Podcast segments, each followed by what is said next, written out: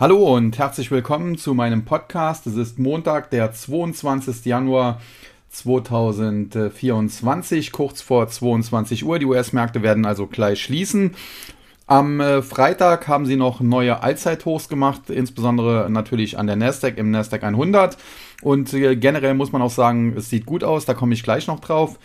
Aber äh, zuvor möchte ich noch kurz etwas Persönliches loswerden, denn Leider ist am vergangenen Mittwoch, dem 17. Äh, Januar, mein Papa im Alter von 70 Jahren verstorben. Und äh, ja, aus diesem Grund äh, war natürlich ab Mittwoch äh, es nicht so leicht für mich. Am Mittwoch selbst habe ich selbst den Tag-Service dann mehr oder weniger nicht betreuen können. Am Donnerstag äh, ging das dann schon wieder langsam äh, los. Aber ja, da seht, mal, seht, seht ihr es mir bitte nach dass ich derzeit äh, auch nicht unbedingt äh, die, die ganz großen Nerven habe für den Podcast. Und äh, ja, dennoch, ich wollte euch nicht komplett hängen lassen, deswegen den Montagspodcast, wo es ja auch mehr um den Markt geht, wo ich mich jetzt nicht so drauf vorbereiten muss, weil ich den ja ohnehin in meinem Blick habe. Den habe ich ja letzten Montag schon gemacht und auch heute nochmal. Aber am Freitag, letzten Freitag hat das nicht geklappt und ob das diesen Freitag klappen wird, am Donnerstag ist die Beerdigung. Das weiß ich auch noch nicht und insofern bitte ich da um etwas Nachsicht. Das heißt aber nicht, äh, dass das in Zukunft äh, so bleiben wird. Das ist jetzt über den Jahreswechsel alles ziemlich blöd gelaufen. Ich habe meinen Papa an Weihnachten, an Heiligabend das letzte Mal gesehen, weil ich ja dann über den Jahreswechsel auch äh, Covid-19 nochmal hatte, ein zweites Mal. Und äh, ja, mit dieser Krankheit, die mich diesmal nicht ganz so hart getroffen hat wie beim ersten Mal, also Fieber war so im Bereich von 40 Grad und nicht Richtung 42, äh, wollte ich ihn natürlich dann nicht besuchen, um ihn da nicht irgendwie zu gefährden. Und ja, das war dann natürlich jetzt äh, ziemlich blöd. Äh, und äh, deswegen, ich habe mich dann am 17. selbst noch durch Eis und Schnee auf den Weg gemacht, äh, um ihn nochmal zu sehen. Wie gesagt, jetzt am Donnerstag ist die Beerdigung und da seht man mir bitte nach, wenn jetzt letzten Freitag und auch den nächsten Freitag, also jetzt den kommenden Freitag, es wahrscheinlich keinen Podcast geben wird. Ja, das aber genug äh, zu diesem traurigen Thema. Kommen wir zu erfreulicheren Dingen. Und äh, wenn man sich die Märkte anschaut, wie gesagt, am vergangenen Freitag neues Allzeithoch an der Nasdaq. Äh, heute der Markt weiter positiv, hat zunächst sehr positiv eröffnet. Die Gewinne wurden dann im Handelsverlauf so ein bisschen geschrumpft und äh, mittlerweile ist auch nicht mehr so viel davon übrig, muss man schon ganz klar sagen. Aber das ist durchaus normal, denn wir hatten jetzt äh, mit diesem neuen Allzeithoch Ende letzter Woche Natürlich ein äh, sehr starkes Kaufsignal, denn Allzeithochs sind immer starke Kaufsignale, weil das ja auch bedeutet, es kann niemand im Prinzip, äh, der in diesem Index investiert ist, im Minus liegen, denn egal wann er gekauft hat, Allzeithoch bedeutet, er muss im Plus liegen. Und äh, ja, deswegen ist das eigentlich immer ein positives Zeichen. Auf der anderen Seite muss man aber auch sagen, gerade nach diesem Run, den wir zuletzt gesehen haben und auch dieser Jahresendrally, die wir gesehen haben, mit einer kleinen Korrektur dann zu Jahresbeginn, ähm, ja, da kann es natürlich nicht ewig so weitergehen und äh, gerade auch die äh, Kryptoanleger spüren das derzeit. Äh, dort gab es ja im Vorfeld äh, viel Party in Sachen, ja, Bitcoin Spot ETF, wenn der kommt, dann geht alles durch die Decke und jetzt äh, so langsam wachen da einige auf. Es gibt jetzt hier Entwicklungen, die weniger schön sind, beispielsweise der Grayscale Bitcoin Investment Trust, der wurde halt jetzt in einen solchen Spot-ETF umgewandelt und äh, da gibt es jetzt äh, doch zum Teil auch größere Abflüsse aus diesem äh, ETF und äh, dann muss natürlich auch Grayscale dieses Geld besorgen, sprich Bitcoin verkaufen. Das ist ein Grund für den Verkaufsdruck, aber es gibt auch andere Gründe, beispielsweise hat äh, Alameda Research, äh, die ja da zu dem Sam ähm, Bankman Fried Imperium gehört haben, Grayscale auch verklagt. Und ja, da gibt es natürlich unschöne Entwicklungen. Des, äh, der Bitcoin heute teilweise unter 40.000 Dollar. Aber die äh, Abonnenten des TAG werden darüber nicht sonderlich überrascht sein. Und äh, selbst wer jetzt nicht den kostenpflichtigen TAG abonniert hat, sondern einfach zuletzt äh, das ja, kleine Interview mit Basti Galuschka auf der Stocks 3 Seite gelesen hat, äh, kann eigentlich nicht überrascht sein, denn dort habe ich gesagt, kurzfristig bedeutet diese Zulassung von Bitcoin ETFs nicht viel, zumindest äh, nichts besonders äh, Positives, denn das wurde ja im Vorfeld schon gefeiert. Langfristig sehe ich äh, diese Zulassung dieser ETFs natürlich sehr positiv, dabei bleibe ich auch. Aber kurzfristig sehen wir jetzt eher ein äh, Sell the Facts und insofern sollte da auch keiner überrascht sein. Und äh, mein Korrekturziel im Bitcoin 38.000 bis 40.000 Dollar. Wir waren heute äh, teilweise unter der Marke von 40.000, sind also in diesem Bereich jetzt unterwegs und äh, mal schauen, ob er es dann schafft, äh, ja, in diesem Bereich zu drehen. Aber selbst wenn er es schafft, muss man ganz klar sagen, erst oberhalb von 42.500, 43.000 wäre die Korrektur endgültig zu Ende. Und äh, das würde auch noch nicht bedeuten, dass wir dann gleich in Richtung 50.000 oder 55.000 oder noch höher starten. Denn es steht jetzt natürlich bald das Bitcoin-Halving an und äh, im, im, vor dem Halving gibt es oft einen Bullrun. Aber mittlerweile ist das natürlich auch äh, bekannt und wir hatten ja zuletzt auch schon aufgrund der ETF-Spekulation einen Bullrun. Also ob der dann so groß noch ausfallen wird, sei dahingestellt. Und nach dem Halving geht es te tendenziell oft auch eher runter, auch nach dem Motto Sell Effects, äh, Gewinnmitnahmen und so weiter. Also kurzfristig äh, sind die Aussichten für Bitcoin und die Kryptos jetzt nicht super äh, toll. Aber auf der anderen Seite muss man eben auch ganz klar sagen, dass man diese Rücksetzer, die wir jetzt zum Teil da sehen, langsam auch wieder kaufen kann, wenn man auch sieht, äh, der ähm, Fear and Creed Index für Kryptos ist mittlerweile deutlich zurückgekommen, äh, notiert jetzt schon fast wieder im Bereich von 50. Das wäre eine neutrale äh, Betrachtungsweise der Anleger und insofern äh, ja, bereiten wir uns da im Tag auch langsam auf äh, Käufe vor, aber noch äh, stellen wir die ein bisschen zurück und warten mal noch ein, zwei Tage ab und dann schauen wir mal, wo wir da ja, nachlegen können oder auch vielleicht neue Positionen eröffnen können. Das äh, aber jetzt zum Kryptomarkt, kommen wir zurück zum Aktienmarkt. Wie gesagt, da ähnliches Bild.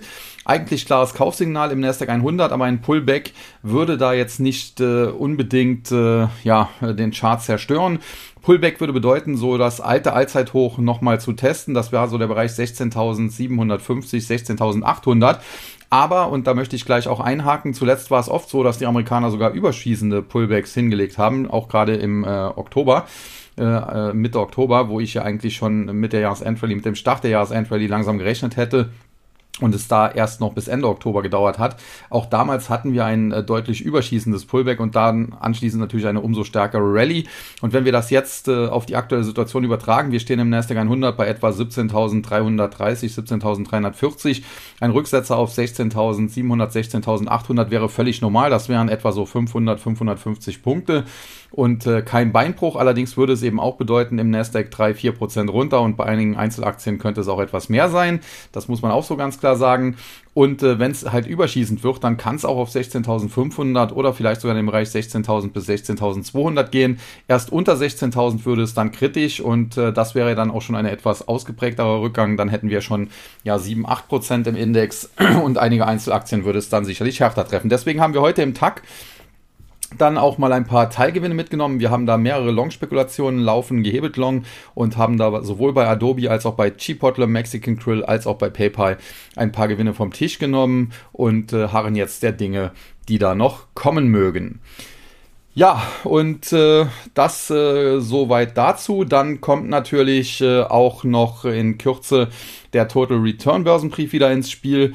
Äh, da hatten wir eine Weihnachtsausgabe gemacht, äh, quasi um die Weihnachtsfeiertage veröffentlicht, so dass die über die Feiertage auch dann von den Abonnenten äh, problemlos in Ruhe gelesen werden konnte. Die nächste Ausgabe, das also die Weihnachtsausgabe, die dann etwas früher erschienen ist als üblich, das war quasi dann auch die Januarausgabe und äh, die Februarausgabe wird dann Anfang Februar kommen, wobei das sich auch leicht verzögern wird, wahrscheinlich um den 5. Februar herum, eben aufgrund äh, des Todesfalls in der Familie und ich hoffe, dass da jeder äh, Verständnis für hat.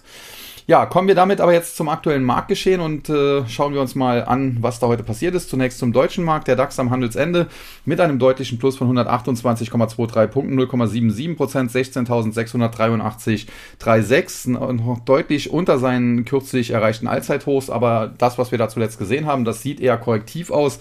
Also insofern kann es da durchaus weiter nach oben gehen. Fragt man sich natürlich zum Teil, wie kann das äh, sein angesichts der Entwicklung der deutschen Wirtschaft. Aber ich gehe auch davon aus, es gab heute zwar anders lautende Medienberichte, dass die EZB äh, bald in Richtung lockerer Geldpolitik tendieren wird. Ob das jetzt auf der nächsten Sitzung am Donnerstag schon der Fall sein wird, wenn ich dann auf der Beerdigung sein werde. Das kann ich natürlich nicht sagen, äh, aber definitiv äh, wird das eher früher als später passieren. Die Märkte sehen das auch so, die Anleger sehen das so. Allerdings, die EZB sträubt sich noch, aber eventuell wird die Notenbank ja auch da zu ihrem Glück gezwungen. Auf der Verliererliste heute im DAX die Aktien von Porsche, Porsche AG Vorzüge, dann äh, RWE und Commerzbank. Porsche, ja, die Aktie kennt kein Halten mehr und zwar auf dem Weg nach unten. Das erinnert so ein bisschen an Zalando zuletzt. Wir hatten natürlich kürzlich mit dem Bruch der Marke von äh, 82 Euro ein Verkaufssignal, das eigentlich ein Kursziel im Bereich von 65 Euro ja, äh, getriggert hat. Und jetzt aktuell stehen wir 72, also das geht schon in äh, diese Richtung. Und äh, ja, unter 70 muss man sich die Aktie ja nochmal neu anschauen, aber aktuell besteht da kein Grund zur Eile, denn der Abwärtstrend ist natürlich voll intakt. Natürlich bei solch starken Abwärtstrends, da kann es auch immer mal zu deutlichen Gegenbewegungen kommen und kurzfristig hätte die Aktie sogar im Bereich 72 Euro, 72,50 Euro Platz für eine Art Doppelboden, von dem aus es dann auch vielleicht mal 5, 6, 7, 8, 10 Prozent nach oben gehen kann. Aber ja, sie müsste nachhaltig über 82 Euro zurückkehren, um auf bullig oder zumindest mal weg von bearish zu drehen. Und davon ist sie natürlich noch weit entfernt. Wenn ich mich da an den IPO-Hype erinnere, ähm, ja, kam zunächst an die Börse, wurde zunächst gut aufgenommen, lief sehr weit nach oben und jetzt stürzt sie ab. Und auf der anderen Seite haben wir Ionos, die wir beispielsweise im TAC äh, zum IPO mehr oder weniger gekauft haben, wo wir das umgekehrte Problem hatten. Die Aktie wollte erst kein Mensch haben und jetzt äh, ja, ist sie zuletzt super gelaufen und wir liegen mittlerweile auch schön im Plus. Also da muss, sieht man auch wieder IPO, das ist immer so eine besondere Geschichte und ich bin mal gespannt, äh, wo Porsche der nach oben dreht, aber generell glaube ich, äh, dass das Unternehmen natürlich nicht kaputt gehen wird. Dann RWE äh, aus dem Energiesektor, der ist natürlich in Deutschland besonders problematisch und die Aktie war weit gelaufen, deswegen habe ich schon vor einiger Zeit, glaube auch hier im Podcast gesagt, dass ich die Aktie nicht mehr kaufen würde. Auf der Oberseite war immer so im Bereich äh, 43, 44 Euro der Deckel drauf, den konnte sie nicht wegspringen, jetzt geht es nach unten. Auf der Unterseite muss man sagen, sie kann in Richtung 35 fallen und wenn das nicht hält, sogar in Richtung 32. Unter 32 würde es noch kritischer und aktuell muss man RWE sicherlich auch nicht nicht ins fallende Messer greifen. Und dann Commerzbank gab es zuletzt Spekulationen, äh, dass sie gekauft werden könnte. Da gibt es immer mal wieder Spekulationen. Ich glaube, seit ich an der Börse tätig bin, da geht es mir ähnlich wie Basti Galuschka, gibt es immer wieder Spekulationen um eine Übernahme der Commerzbank. Bis heute ist sie nicht gekommen. Charttechnisch muss man sagen, wenn die Aktie es schafft, über 12 Euro zu springen, hätte sie ein Kaufsignal mit Kursziel 14,50. Aktuell ist sie aber mal wieder daran gescheitert und dementsprechend gibt es da wenig Handlungsbedarf. Auf der Gewinnerseite dann Heidelberg Materials, das ist die ehemalige Heidelberg Zement und da läuft es schon seit einiger Zeit ganz gut. Auch hier ganz lustig. In Deutschland natürlich äh, ja, liegt die Baubranche am Boden, obwohl wir Wohnungen bräuchten. Also insofern die Voraussetzungen wären eigentlich gar nicht schlecht für das Unternehmen. Aber mit dieser Politik äh, stellt sich natürlich die Frage, wie sich das ändern soll. Ähm, aber das sei mal äh, dahingestellt, denn äh, die deutschen Unternehmen sind natürlich auch international tätig und da sieht es natürlich besser aus. In aller Welt wird natürlich äh, tendenziell äh, investiert, auch in Infrastruktur. Da gibt's genug, äh, wo gebaut wird und dementsprechend Heidelberg Materials zuletzt sehr schön gelaufen, äh, charttechnisch Ausbruch über die Marke von 78, wurde auch nochmal per Pullback getestet. Äh, prinzipiell hat die Aktie Platz in Richtung 90, vielleicht sogar 95 Euro und wer sie hat, sollte Gewinne tendenziell laufen lassen. Natürlich, wenn man schöne Gewinne hat, kann man auch immer mal einen Teilgewinn machen äh, Teilgewinn mit Namen machen, aber tendenziell laufen lassen in die Range 90 bis 95 Euro und dann mal weiterschauen. Dann der zweitgrößte Gewinner, die Hannover Rück äh, Versicherung, muss man sagen, äh, zuletzt äh, teilweise auch ein bisschen ins Ruckeln gekommen, nachdem sie zuvor einen sehr guten Run hatten. Das lag so ein bisschen auch an der Zinsentwicklung, aber alles in allem halten sie sich dann doch gut und Hannover Rück ist jetzt mit dem heutigen kleinen Kurssprung auch schon fast wieder zurück am Hoch bei 230 Euro. Wenn sie das aufknacken kann, muss man auch ganz klar sagen, hat die Aktie weiteres Kurspotenzial nach oben. Prinzipiell Kursziel war eigentlich so 230, 235. Insofern, wenn es dann noch ein bisschen dauert, bis sie weiter nach oben Gas gibt, äh, ist das nicht verwunderlich. Aber wenn sie es dann schafft, über 235 zu steigen, so ab 240, dann kriegen wir auch Kursziele im Bereich 275 bis 280. Und äh, von daher auch hier würde ich tendenziell Gewinne laufen lassen. Und dann Zalando eben so ein bisschen gescherzt, äh, dass Porsche ja vom Kursverlauf her mittlerweile ähnlich aussieht. Hier muss man ganz klar sagen, aus fundamentaler Sicht äh, ist dieser Crash, den wir da zuletzt zum Teil fast gesehen haben, nicht zu verstehen. Aber mit dem Bruch der Marke von 20 hat die Aktie eben ein Verkaufssignal mit Kursziel 16 generiert. Ja, im Tief war sie mehr oder weniger schon an den 16, hat sich jetzt zuletzt in Richtung 17 erholt. Gerade heute auch mit einem schönen Kurssprung von über 3%. Aber man muss auch ganz klar sagen, solange das äh, sich unterhalb von 18 Euro abspielt, ist das nach wie vor kritisch und im Prinzip müsste die Aktie zurück zu 20 und sich darüber etablieren, um hier weitere frische Kaufsignale zu generieren. Ab 21 kann es in Richtung 25 gehen. Shorten würde ich sie äh, damit definitiv nicht mehr, denn sie ist ja schon weit unten. Aber ob man jetzt da schon einsteigen muss, ja, das muss dann auch jeder Anleger für sich selbst entscheiden, ob er so spekulativ vorgehen möchte. Dann weiter zum MDAX, der heute einen Kurssprung hingelegt hat, 316,11 Punkte, 1,24 Prozent, 15.000, Quatsch, 15.000, 25.748,16. Auf der Verliererseite hatten wir HelloFresh, Carl Zeiss Meditech und Aurubis. HelloFresh, das ist eine ähnliche Geschichte wie Zalando, gab es natürlich auch hier schlechte Nachrichten zuletzt, eine Gewinnwarnung. Ja, jetzt vertraut man halt dem Management nicht mehr und äh, Vertrauen, hat Warren Buffett mal gesagt, äh, dauert Jahre aufzubauen, aber kann man in einer Sekunde verspielen. Das Management von HelloFresh hat's verspielt, deswegen der Abverkauf zuletzt. Unterhalb von 14 haben wir Verkaufssignale in Richtung 11. Jetzt muss man sagen, heute 11,41, da waren wir halt schon knapp dran. Kann also sein, dass es noch ein, zwei schwache Tage gibt, dass wir vielleicht auch mal die 11 von unten kurz angucken und es dann einen kleinen Jump nach oben gibt. Aber ein solcher Jump, wenn der halt nicht nachhaltig über 12,50, 13 führt, dann ist das auch nur ein Bounce im Abwärtstrend und generell HelloFresh muss man derzeit sicher jetzt auch nicht ins Depot packen.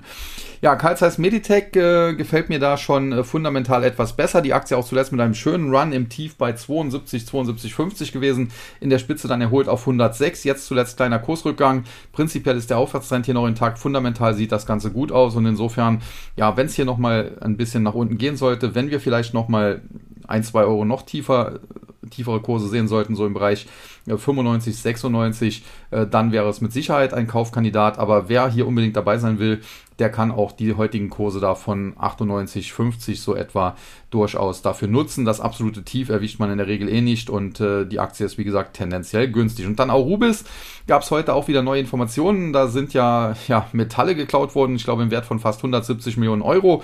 Und jetzt äh, sucht man da die Verantwortlichen und äh, ja, man will wohl den ganzen Vorstand austauschen von Seiten des Aufsichtsrats. Man will wohl auch einen Aufsichtsrat vorübergehend in den Vorstand schicken, dass der das dann alles überprüfen kann oder mitchecken kann. Ja, und die Aktie kennt äh, daraufhin im Prinzip auch schon seit Wochen kein Halten mehr, fällt und fällt wie ein Stein. Fundamental muss man sagen, 170 Millionen ist natürlich kein Pappenstiel, gerade auch für Arubis. Das ist ja jetzt kein Weltkonzern aller Microsoft und so.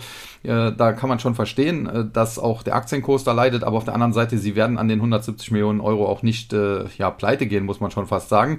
Und insofern hat die Börse da natürlich sehr viel Negatives jetzt eingepreist. Nichtsdestotrotz, der Bruch der Marke von 65 Euro zuletzt war ein Verkaufssignal. Das kann also durchaus noch weiter nach unten gehen, in Richtung 50 vielleicht sogar. Aber tendenziell sollte man sich die Aktie mal auf die Beobachtungsliste setzen, denn eigentlich ist auch Rubis jetzt so schlecht nicht und der Kupfermarkt, äh, der sollte auch insgesamt nicht so schlecht aussehen, so dass die Aktie durchaus mittelfristig wieder Chancen bieten könnte. Die Gewinnerseite dann United Internet, Nemetschek und Evotech. United Internet das perfekte Beispiel für Antizykler, Antizykliker, also das, was ich jetzt gerade so bei Arubis ein bisschen beschrieben habe. Es ist noch nicht lange her, da wollte die Aktie kein Mensch haben. Dann gab es einen Deal mit Vodafone, gerade auch was die Tochter 1 und 1 betrifft und äh, alle haben das bejubelt, insbesondere Analysten haben es gefeiert und seitdem hat sich die Aktie jetzt nun verdoppelt als ich sie bei 12, 13, 14 Euro immer wieder als Kaufkandidaten bezeichnet hat, ja, hat das keinen gejuckt und mittlerweile bei 24 äh, ist die Aktie wieder beliebt. Generell glaube ich, dass Ralf Dommermuth ein sehr toller Unternehmer ist, ein sehr guter Unternehmer ist und da alles im Griff hat. Und er hat seinerzeit ja auch in einem Interview angekündigt, äh, dass er, bevor er in Rente sich verabschieden will, da alles wieder in Ordnung bringen will. United Internet ist auf einem guten Weg. Die Kursverdopplung ist ein erster guter Schritt dahin.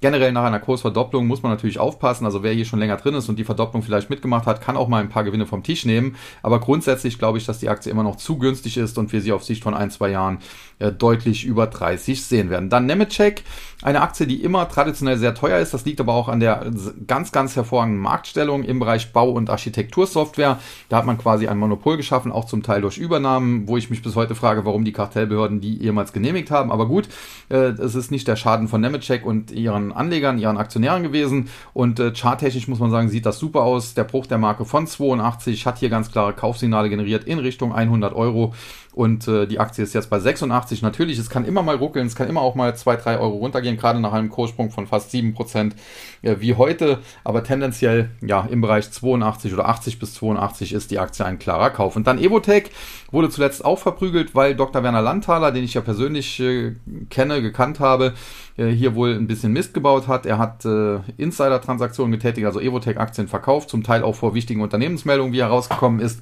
und hat das nicht weitergegeben. Äh, deswegen musste er wahrscheinlich seinen Hut nehmen und nicht aus medizinischen oder gesundheitlichen Gründen, wie es äh, kolportiert wurde. Er ist auch laut äh, den Aufsichtsrat jetzt äh, nicht mehr äh, als Berater da tätig. Das stand ja in der Pressemeldung oder in der Ad-Hoc-Meldung noch mit drin. Also man hat sich komplett konsequent von ihm getrennt. Das ist auf der einen Seite ein bisschen schade, denn er war auch der Verantwortliche für den langen Aufschwung bei Evotech. Er hatte ja äh, die Führung des Unternehmens übernommen, als die Aktie noch ein Penny-Stock quasi war. Und äh, mittlerweile ist es ein seriöses, gut aufgestelltes Biotech-Unternehmen. Aber natürlich sind das Verfehlungen, die schon krass sind. Nichtsdestotrotz, der Aufsichtsrat von Evotech äh, sagt, das Unternehmen selbst habe nichts falsch gemacht. Man konnte ja von den Insider-Transaktionen nicht wissen, weil eben äh, Dr. Landhaler nicht informiert hat. Man hat dann sofort, als das rausgekommen ist, äh, das Ganze veröffentlicht und insofern, ja, glaube ich nicht an diese Horrorgeschichten, dass Evotech die neue Wirecard sei und also ein Quatsch. Ähm, da bin ich jetzt mal der Dirk Müller und sage, nicht, dass ich das Unternehmen bis in die letzte Fußnote geprüft hat. Das geht bei Biotech auch nicht. Da ist immer ein gewisses Risiko drin.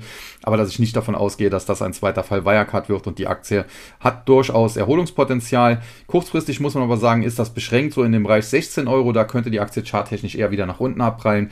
Erst wenn sie über 16 steigt, hätte sie wieder Luft in Richtung 18 und später 20. Also insofern, äh, ja, allzu viel Potenzial nach oben ist kurzfristig nicht. Aber generell auf der Unterseite sehe ich sie jetzt auch nicht völlig wegbrechen und ja, so der Bereich 12, 13 13, 14 Euro. Das sind mit Sicherheit aus meiner Sicht eher Kaufkurse bei dem Titel. Dann der S-DAX heute ebenfalls mit einem deutlichen Plus von 172,75 Punkten oder 1,29 Prozent, 13.518,34. Verliererseite Patrizia Immobilien, KSB und ThyssenKrupp Nucera. Patrizia Immobilien, ja gut, der Immobiliensektor generell da gab es heute gemischte Meldungen. Hypopocht eigentlich mit sehr guten Meldungen. Die Aktie deswegen auch ein großer Gewinner am deutschen Aktienmarkt, konnte heute 7% zulegen. Auf der anderen Seite Prainix, die ehemalige äh, DIC Asset, die kämpfen ums Überleben und äh, ja, dementsprechend äh, verlor die Aktie heute über 20% und ja, äh, ein bisschen hat das dann eben auch wohl auf andere durchgeschlagen. Patricia Immobilien äh, verliert heute 1,1 Prozent, ist damit der drittgrößte Verlierer im S-DAX. Also 1,1 Prozent ist jetzt auch keine riesige Schwankung und vielleicht hat er einfach ein bisschen auch DEC Asset oder Pranix, wie sie jetzt heißen, auf dem Kurs gelastet. Dann KSB aus dem äh, Bereich Pumpen, äh, wenn ich das richtig im Kopf habe und äh, die Aktie auch zuletzt ganz gut gelaufen. Jetzt gab es in den letzten Tagen auch mal ein paar Gewinnmitnahmen. Das Problem ist halt, es ist eigentlich ein ja, relativ kleines Unternehmen, deswegen ja auch im S-DAX, da sind ja Small Caps in erster Linie drin. Und äh, wenn da natürlich bei so einem kleinen Wert viele Käufer auf einmal auf die Aktie treffen, dann steigt die Nachfrage, das Angebot ist eben begrenzt und dann geht der Kurs kurzfristig stark hoch. Auf der anderen Seite, wenn das Ganze umgekehrt ist, wenn also auf einmal viele Gewinne mitnehmen wollen, dann fehlen äh, vielleicht Käufer und dann geht es stark runter. Deswegen die Aktie zuletzt in der Spitze bis auf etwa 600 Euro gelaufen, jetzt in den letzten Tagen in Richtung 550, 556 heute der Schlusskurs korrigiert. Ich glaube, dass man sie im Bereich 550 oder wenn es sie nochmal unter 550 geben sollte, tendenziell eher einsammeln kann. Ja, und ThyssenKrupp Nucera habe ich im Total Return Börsenbrief auf der Short Watchlist äh, schon länger gehabt und äh, ich halte hier nichts davon. Ihr wisst, ich halte generell überhaupt nichts von der Wasserstofftechnologie und wenn überhaupt äh, würde ich in dem Bereich investieren, dann würde ich auf Titel setzen, die ohnehin schon im Gasebereich aktiv sind, also zum Beispiel eine Linde und andere, äh, die das auch schon seit Jahren oder Jahrzehnten bewiesen haben und für die Wasserstoff ein, ein zusätzliches Gas ist, in dem sie dann aktiv werden. Aber hier diese ganzen Geschichten, auch äh, diese ganzen äh, Brennstoffzellenaktien wie eine Ballard Power, die ich ja schon ewig kenne und die seit 40 Jahren und mehr nichts auf die Reihe kriegen oder auch Plug Power, die jetzt äh, zuletzt wieder mit negativen Nachrichten gekommen sind. Also von all dem Mist würde ich meine Finger lassen und auch bei ThyssenKrupp Nucera äh, glaube ich, äh, dass man da ja besser die Finger von lassen soll. Ich glaube halt nicht an das grüne Wirtschaftswunder und grünen Stahl und all diesen Quatsch, den man da in der Politik erzählt. Und äh, von daher, wie gesagt, halte ich äh, von dem Unternehmen nicht so besonders viel. Für Thyssen war es natürlich gut. Die konnten dann noch eine Tochter an die Börse bringen, hat nochmal ein paar Millionen in die Kasse äh, gespült, was dann das äh, Überleben des Unternehmens vielleicht auch noch äh, für eine Zeit äh, länger garantiert. Aber generell, man sieht ja auch, die Aktie ist äh, kein Erfolg, wenn man so will. Natürlich, die, die erste Mission war ganz gut. Es gab ein paar Zeichnungsgewinne in den ersten Tagen, auch ein paar Kursgewinne. Aber seitdem geht's abwärts und aktuell sind wir wieder in Unterstützung. Wenn es unter die 14 geht, insbesondere wenn es auch unter 13,50 geht, dann geht hier langsam, um es mit ThyssenKrupp vielleicht zu sagen, der Ofen aus. Und dann kann es hier auch schnell in Richtung 11 gehen. Und wie gesagt, ich würde da meine Finger davon lassen, wenn gleich natürlich nach einem starken Kursrutsch, wie wir ihn zuletzt gesehen haben, auch hier immer so eine Art Dead Cat Bounce nach oben drin ist. Dann die Gewinnerliste Hypopocht eben schon so ein bisschen angesprochen, gab es heute gute Meldungen.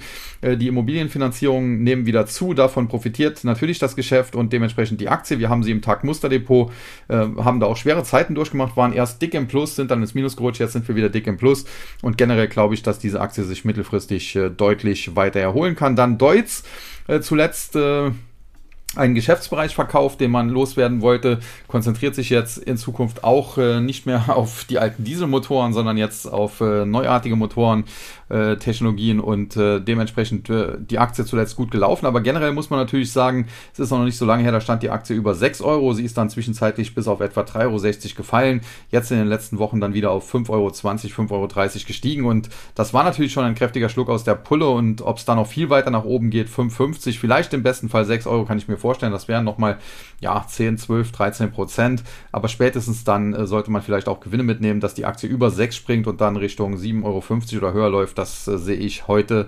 eigentlich noch nicht. Aber immerhin am heutigen Tag plus 8%, da kann man auch nicht meckern. Und da kann ich den Kollegen Sascha Gebhardt, der sie kürzlich auch ins Musterdepot bei sich gekauft hat, nur gratulieren. Und dann äh, Süß Microtech, auch so eine Aktie, schwer einzuschätzen. Ich beobachte das Unternehmen schon seit vielen Jahren, ein Überlebender des neuen Marktes, Chipmaschinenbauer. Äh, hier läuft es entweder super oder bescheiden und dementsprechend auch mit dem Kurs. Äh, entweder der geht durch die Decke, weil Süß Microtech auf einmal den Stein der Weisen gefunden zu haben scheint und dann wieder äh, im Chipzyklus nach unten. Da bricht die Aktie völlig zusammen. Zuletzt habe ich mich hier tendenziell eher negativ geäußert. Das war auch zunächst richtig, denn die Aktie ist zwischenzeitlich mal von knapp 28 äh, auf etwa ja, 15 Euro gefallen. Also hat sich mal eben in, in kurzer Zeit halbiert. Ähm, mittlerweile dann aber auch ganz schnell wieder verdoppelt und zuletzt jetzt springt sie sogar auf neue Hochs über die Marke von 30. Das sind jetzt eigentlich Kaufsignale und kurzfristig kann es jetzt sogar in Richtung 35, 36 gehen, aber tendenziell ist das halt ein sehr zyklischer Wert und allzu lange würde ich mich da drin nicht aufhalten. Sprich, wenn die Aktie 35, 36 Euro erreicht, dann würde ich hier wahrscheinlich auch Gewinne mitnehmen, wobei ich auch ganz klar zugeben muss, äh, mir gefällt eine solche Aktie, die so volatil ist, nicht so besonders und dementsprechend habe ich die Süß Microtech auch nicht in meinem Depot, sodass ich persönlich auch keine Gewinne mitnehmen kann. Ja, und dann noch der TechDAX, heute mit einem Plus von 36,57 Punkten, 1,12 Prozent, 3304,31. Sieht zunehmend besser aus, wobei man jetzt schauen muss, wie er morgen darauf reagiert, dass die Nasdaq ihre Gewinne heute ja nicht halten konnte. Verliererseite Nordex habe ich ebenfalls im Total Return Börsenbrief auf der Short-Watch-Liste drauf. Äh, mittlerweile muss man aber sagen, ist da so viel Platz nach unten nicht mehr. Also ob man jetzt da noch groß shorten sollte, da würde ich jetzt äh, das Ganze ein bisschen bezweifeln. In der nächsten Ausgabe kann es durchaus sein, dass die Aktie dann nicht mehr draufsteht. Äh, zuletzt hatte ich hier äh, ja auch zum Teil ein Hebelprodukt äh, auf der Short-Seite vorgestellt, was glaube ich irgendwie Knockout im Bereich 10, 5 oder 11 irgendwas hatte. Und wer das gekauft hätte, der hätte wahrscheinlich hier auch schöne Gewinne realisieren können. Also die Richtung war durchaus richtig, aber so langsam ist sie dann auch auf der Unterseite im Ziel. Auf der Oberseite muss man mal schauen, ne, ob sie drehen kann und wenn ja, wie weit es dann geht. Generell bin ich nach wie vor kein großer Fan des Unternehmens. Dann Siemens Healthineers, eine der besseren Abspaltungen als Siemens. Deswegen hat Siemens hier auch noch große äh, Aktienbestände behalten, anders als beispielsweise bei der Energietochter Siemens Energy, wo man sich ja mehr oder weniger von äh, den meisten Aktien verabschiedet hat. Nichtsdestotrotz, äh, Siemens Healthineers ist natürlich äh, in letzter Zeit auch gut gelaufen. Natürlich in der Spitze war sie schon mal bei fast 70, hat sich dann zwischenzeitlich auch in Richtung 40 äh, auf, auf den Weg nach unten gemacht, hat korrigiert dann insbesondere im letzten Jahr, aber mittlerweile wieder gut erholt und ich glaube so 51 Euro, das ist ja ein Niveau, da kann man jetzt keine exorbitanten Kurssprünge erwarten. Also ich glaube jetzt nicht, dass die Aktie auf 70, 80 oder 100 steigt, aber ich glaube eben, dass auf der Unterseite auch nicht mehr so viel Platz ist. Vielleicht fällt sie noch ein, zwei Euro. Es gibt hier aber auch, glaube ich, eine Dividende oder wenn nicht, dann wird es sie in Zukunft wahrscheinlich irgendwann geben und dementsprechend Dementsprechend ist das ein solides Investment, äh, vielleicht so ein bisschen vergleichbar mit der Deutschen Telekom, die ich auch lange hier immer wieder positiv besprochen habe als im Prinzip Dividendenwert, äh, wo man relativ schöne Dividenden bekommt und wenn es dann gut läuft, auch noch äh, Kursgewinne hat. Und wer die vor ein, zwei Jahren gekauft hat, der wird sicherlich wissen, was ich damit gemeint habe. Der Tagesverlierer Carl Zeiss Meditech habe ich eben schon besprochen. Damit die Gewinnerseite Evotech, Nemetschek. Die zwei Top-Gewinner haben wir schon. Bleibt noch Verbio und da muss man sagen, die stand auf der Shortliste äh, vom Total Return Börsenbrief. Kursziel war hier 20 und zuletzt ist sie ja deutlich unter 20 gefallen. Also im Tief war sie bei irgendwas um die 1850, 1860. Heute gibt es jetzt eine Gegenbewegung. Kann auch sein, dass die noch ein paar Tage anhält. Kann durchaus sein, dass die Aktie 22 oder vielleicht sogar 23 Euro sieht. Tendenziell shorten würde ich sie mittlerweile tatsächlich nicht mehr, weil die Blase ist hier geplatzt. Die Aktie ist stark gefallen und wenn ich sie überhaupt shorten würde, dann erst nach einer deutlichen Erholung. Und äh, die heutigen 5% sind da höchstens ein erster Schritt zu. Aber auf der Long-Seite spielen, naja, da muss man auch schon ein bisschen verrückt sein. Das würde ich auch nicht machen. Ja, und damit noch kurz zum amerikanischen Markt. Äh, der Dow Jones, äh, wie heißt das? Industrial Averages. Äh, heute natürlich am Handelsende mit einem Plus von 138,01 Punkten. Früher wäre das ein super Tag gewesen, heute sind das noch 0,36 Prozent, weil eben der Index mittlerweile auch so hoch steht. Nichtsdestotrotz muss man sagen, charttechnisch sieht auch das gut aus. Sie sind neue Allzeithochs, äh, mehr oder weniger in Reichweite. Intraday gab es schon höhere Kurse, deswegen kann man noch nicht ganz von Allzeithochs sprechen, aber es sieht ganz gut aus. Verliererseite McDonalds, äh, zuletzt auch einigermaßen schön nach oben gelaufen, hat ja auch von der Inflation so ein bisschen profitiert, hat die Preise stärker angehoben, gibt in Deutschland zum Teil auch Kritik weil man irgendwie 20 Prozent teilweise den Big Mac verteuert hat in München in einigen Filialen, aber die Inflation sei halt nicht äh, 20 Prozent. Also da könne McDonald's nicht argumentieren, dass man jetzt so viel höhere Preise hätte. Aber wie auch immer, Fakt ist, am Ende kaufen die Leute es doch und essen es doch. Und äh, die Aktie zuletzt, wie gesagt, guter Lauf, heute ein paar Gewinnmitnahmen, minus 0,7 Prozent. Naja, damit ist man drittgrößter Verlierer im Dow Jones, aber das ist ja jetzt nicht wirklich weltbewegend. Dann Nike zuletzt auch nach Quartalszahlen ein bisschen unter Druck geraten. Ich habe die Aktie hier immer positiv besprochen, habe aber auch gesagt, bei 120 und mehr, da ist sie kurzfristig ein bisschen teuer. Ich hätte sie unter 110 lieber, äh, wenn ich da einsteigen würde. Mittlerweile muss man sagen, kämpft sie mit der 100-Dollar-Marke. Also insofern war ich da vielleicht ein Tick zu optimistisch, aber mal schauen, ob sie am Ende nicht doch hier im Bereich 100 dann spätestens langsam eine Bodenbildung hinlegt. Denn man muss sehen, es ist noch nicht so lange her, da stand die Aktie eben, wie gesagt, bei fast 125, hat jetzt deutlich nachgegeben. Und äh, ja, fundamental gab es schon bessere Zeiten bei Nike, das muss man auch ganz klar sagen. Aber es sieht jetzt auch nicht so katastrophal aus, dass diese Aktie jetzt äh, in Grund und Boden gehämmert werden müsste. Aber okay, das hat man bei Zalando oder bei äh, Porsche auch gemacht, obwohl es da jetzt so schlimm tatsächlich auch nicht aussieht. Und der Tagesverlierer, die Aktie von Home Depot, ein Minus von 1,6 Prozent, auch nicht weltbewegend. Und auch hier muss man sagen, zuletzt gut gelaufen.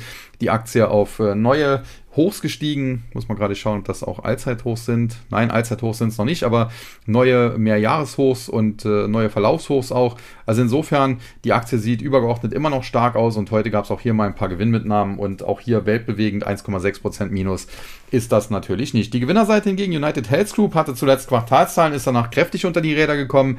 Jetzt läuft die Gegenbewegung. Muss sagen, kurzfristig hat das Unternehmen ein paar Probleme, aber die sind jetzt auch nicht so gravierend. Insofern der, der Kursrutsch zuletzt äh, vielleicht etwas übertrieben. Auf der anderen Seite, solange die Aktie sich nicht wieder über 520, 525 begibt, ist sie charttechnisch angeschlagen und sie hat natürlich in den letzten Jahren, muss man schon sagen, einen super Run hingelegt und äh, dass es da auch mal schwierigere Zeiten geben kann, äh, das sollte klar sein. Dann Walt Disney freut mich persönlich, denn hier bin ich schon länger äh, investiert, habe hier relativ gut äh, das Tief auch erwischt, habe mich auch im Tag auf Anfrage immer positiv geäußert, aber ist natürlich auch keine Aktie irgendwie für den Tag, ist ja jetzt nicht wirklich ein äh, Tech-Wert. Ja, wir haben da auch eine Chipotle drin, die jetzt auch nicht unbedingt ein Tech-Wert sind, aber halt an der Nasdaq gelistet, wobei nicht mal das stimmt für Disney und äh, Disney ist eher sogar noch ein Dividendenzahler, wobei die nicht mal quartalsweise zahlen, sondern wie die Deutschen eher äh, für, äh, jährlich. Also insofern äh, bei Disney äh, gäbe es einiges zu sagen, aber Fakt ist, äh, Disney selbst, die Aktie wurde zu tief nach unten geprügelt, ist jetzt auf dem Weg nach oben und charttechnisch hat sich das auch verbessert. Nichtsdestotrotz die Aktie muss weiter Gas geben im Bereich 96 Dollar, 97 Dollar ist sie schon mal hingelaufen vor ein paar Wochen. Dann ist sie wieder kräftig nach unten gedreht. Jetzt kommt sie wieder, aber sie muss halt nachhaltig über diese 96, 97 Dollar. Dann kriegen wir Kaufsignale in Richtung 110 und dann wird sich auch mein Depot sicherlich freuen. Und dann Walgreens Boot Alliance mit neuem Management. Hatte man gehofft auf eine Trendwende und äh, kurzfristig ist die Aktie dann sehr stark gestiegen von unter 20 auf in der Spitze etwa 27. Das waren also 35 Prozent. Anschließend ging es wieder bergab, aber nicht mehr mehr zurück auf die Tiefs. Und das ist schon mal ein erstes positives Zeichen. Das muss man ganz klar sagen. Wenn die Aktie jetzt in den nächsten Tagen und Wochen nicht mehr auf oder unter 20 Dollar fällt, dann muss man sagen, sieht das tendenziell danach aus, als würde auch der Chart eine Trendwende langsam anzeigen. Und dann wird die Aktie interessant. Das heißt, äh, die Aktie mal auf die Watchlist packen, aber noch nicht unbedingt jetzt hier all in gehen. Das ist auch klar, denn das ist natürlich äh, zu spekulativ. Ja, und dann noch der Nasdaq 100 am Schluss mit einem Mini-Plus von 16,38 äh, Punkten, 0,09 Prozent. Sah im Tagesverlauf natürlich schon viel besser aus, aber das konnte nicht ganz gehalten werden. Da bin ich mal gespannt, wie es in den nächsten Tagen weitergeht. Die Verliererseite PayPal zuletzt gut gelaufen nach einem Interview mit dem neuen Vorstandschef, der große Ankündigungen versprochen hat für, ich glaube, den 25. Das ist auch der Tag, wo mein Papa beerdigt wird. Äh, wird man dann auch sehen müssen, was da kommt. Aber er hat damit riesige Erwartungen geschürt. Da muss man erstmal schauen, ob er die überhaupt erfüllen kann. Prinzipiell glaube ich aber, PayPal hat sehr, sehr viel Potenzial, wenn das richtig gehoben wird vom richtigen Management und da bin ich sehr gespannt, äh, werde ich nach, nach wie vor engmaschig verfolgen. Dann Advanced Micro Devices, ein Minus von knapp 3,5 Prozent. Hier natürlich die Kursrally zuletzt, äh, die die Aktie ja auf neue Hochs auch geführt hat. Die war zu steil, jetzt ein paar Gewinnmitnahmen. Hier muss ich auch sagen, lag ich falsch. Ich hätte die Aktie nicht so stark erwartet.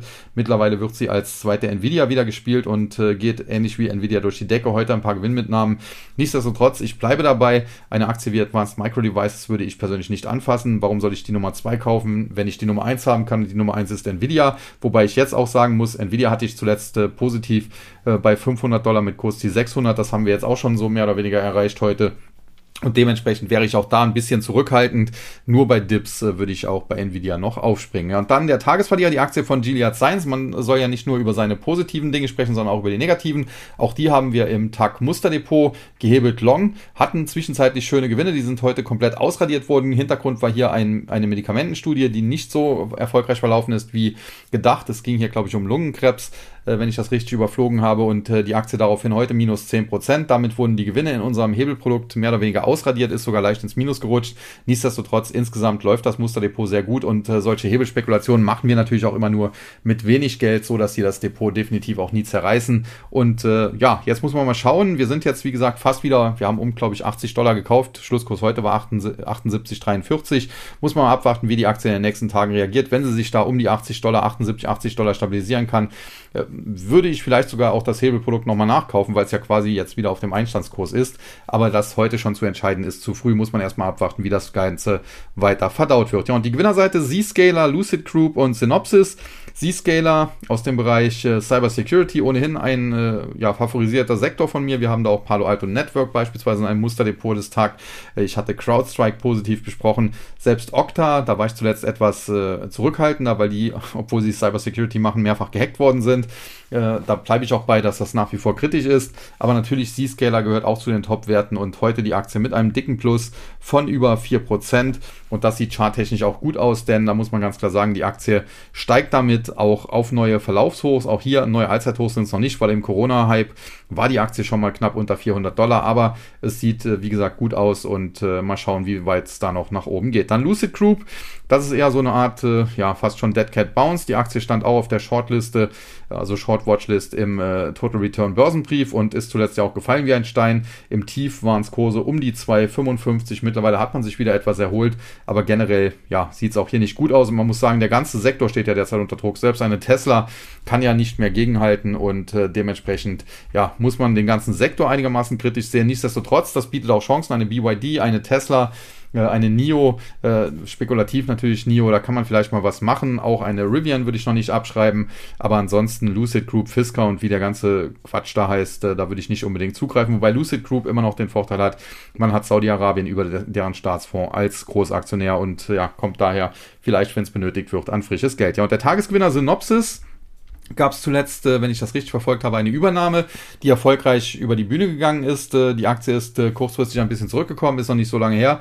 Stand sie bei knapp 575 Dollar. Im Tief ist sie dann auf etwa 475 gefallen, mittlerweile wieder auf dem Weg nach oben. Und generell glaube ich, dass Synopsis ein gutes Unternehmen ist, eine gute Aktie ist und die Aktie auch weiteres Potenzial hat. Man muss aber auch sehen, zuletzt ist sie in zwei Handelstagen von 495 im Tief auf jetzt 542 gestiegen. Das sind also fast 10 Prozent in zwei Handelstagen. Und wenn es da auch mal drei Prozent an einem Tag runtergeht, dann sind das ganz normale Gewinnmitnahmen. Ich könnte mir also vorstellen, dass die Aktie vielleicht morgen oder übermorgen auch nochmal auf 525 oder 520 fällt. Und ein Beinbruch wäre das nicht, sondern das wäre ein Dip, den man tendenziell dann eher kaufen müsste. Ja, und damit bin ich dann für heute durch. Wie gesagt, äh, zum Teil äh, traurige Nachrichten, zumindest für mich. Hoffe, dass man ein bisschen Verständnis dann auch hat. Und äh, in diesem Sinne möchte ich dann die Verabschiedung jetzt auch nicht mehr lange äh, machen, sondern einfach nur noch wie immer sagen, ich bedanke mich äh, für alle, die dabei sind. Hoffe, dass ihr den Podcast gut bewertet, ihn auch weiterempfehlen könnt und dabei bleibt. Und in diesem Sinne sage ich nur noch Tschüss und Bye-bye, bis zum nächsten Mal. Es verabschiedet sich wie immer Ihr euer, heute leider etwas trauriger Sascha Huber.